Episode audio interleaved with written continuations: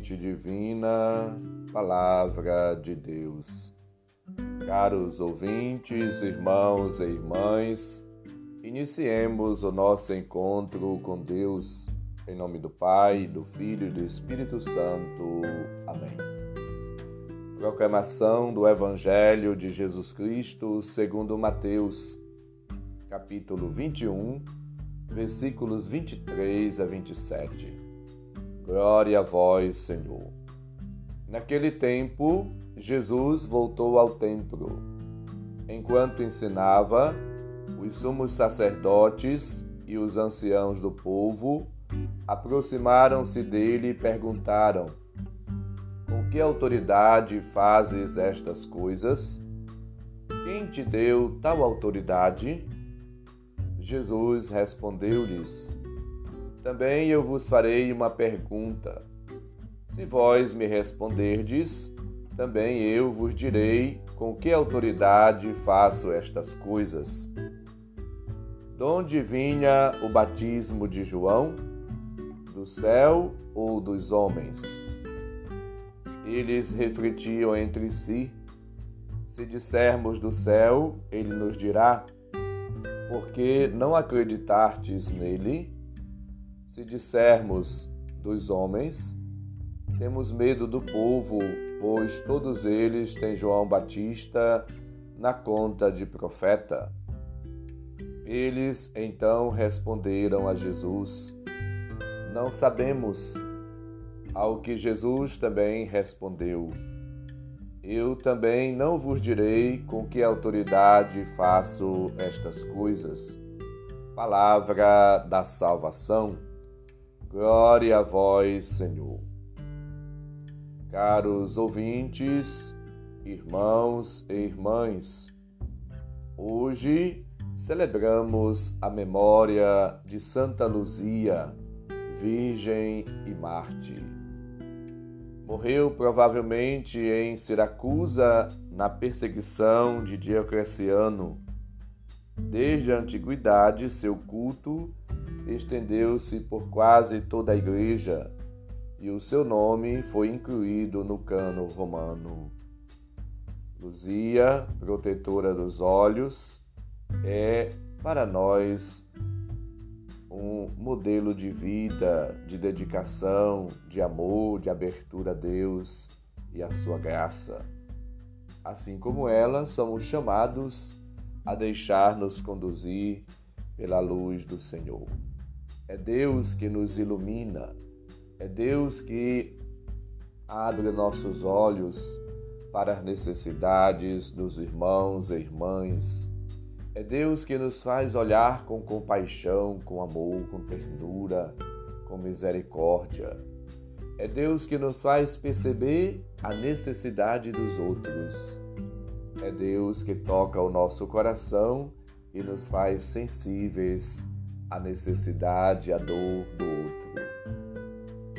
Deixemos-nos, portanto, tocar pela graça, pela presença, pelo amor de Deus e sejamos solidários com todos, especialmente com aqueles que mais necessitam.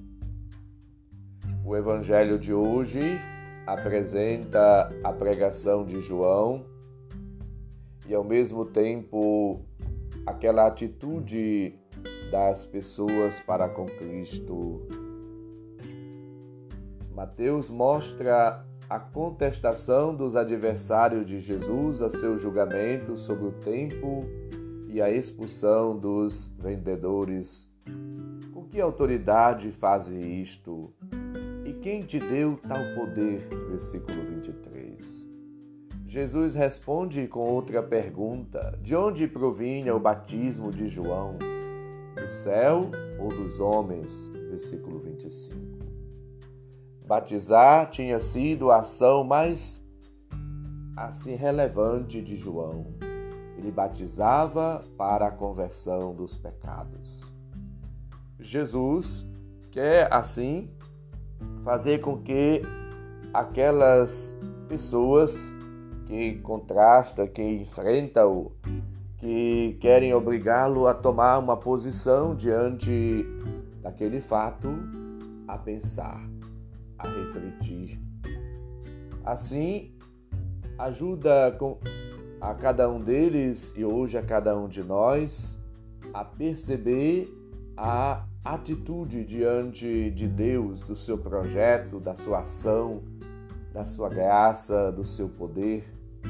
Não se trata, pois, de qualquer estratégia de Jesus para afastar atenções ou evitar uma resposta embaraçosa. É um forte convite à conversão. É necessário tomar uma posição perante a pregação do João Batista, que apelava exatamente para o arrependimento, para a mudança de vida, de mentalidade, para a conversão. A pregação de João punha os chefes religiosos numa posição semelhante àquela em que Jesus agora os provoca e os coloca. A recusa em responder manifesta a má vontade, o calculismo, a sua política de conveniências, recusando o dever da conversão. Deus pode fazer descer e provocar as pessoas o silêncio sobre o incrédulo, como sugere a afirmação final. Também eu vos não eu não vos digo com que autoridade faço isto, versículo 27. Estamos próximos ao Natal e somos chamados a experimentar a luz que é Jesus Cristo, o sol de justiça. A liturgia, ela vai nos recordando.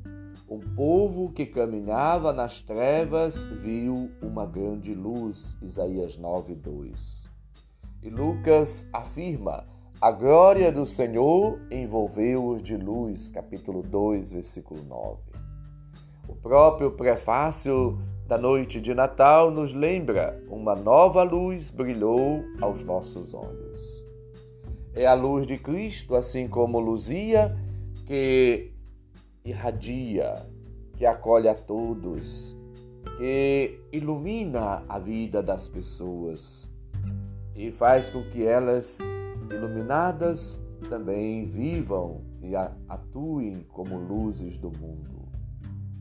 É preciso acolher a luz do Senhor, para assim acolher também o seu projeto, a sua palavra, a sua graça, os seus dons. Não podemos viver nas trevas e nem caminhar nas trevas e nem assim nos deixar tomar pelas trevas. Mas devemos assim permitir que a luz do Senhor nos envolva, nos transforme, nos inebrie e nos faça criaturas novas. Supliquemos ao Senhor a graça de uma vida nova e acolhamos o seu projeto, a sua vontade, o seu amor. Vivamos com alegria a nossa fé e testemunhemos nossa fé aos outros pelas nossas atitudes, nossas ações e comportamentos.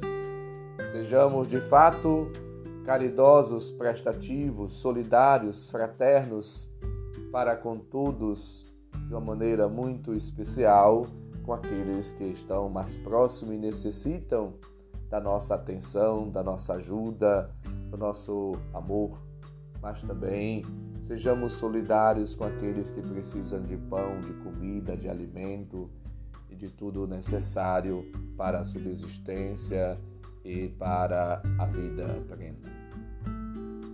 Busquemos em Deus a graça de imitar os santos, a graça de viver sempre para Deus, para realizar sempre a sua vontade. E busquemos a nossa conversão e colaboremos também para a conversão dos outros.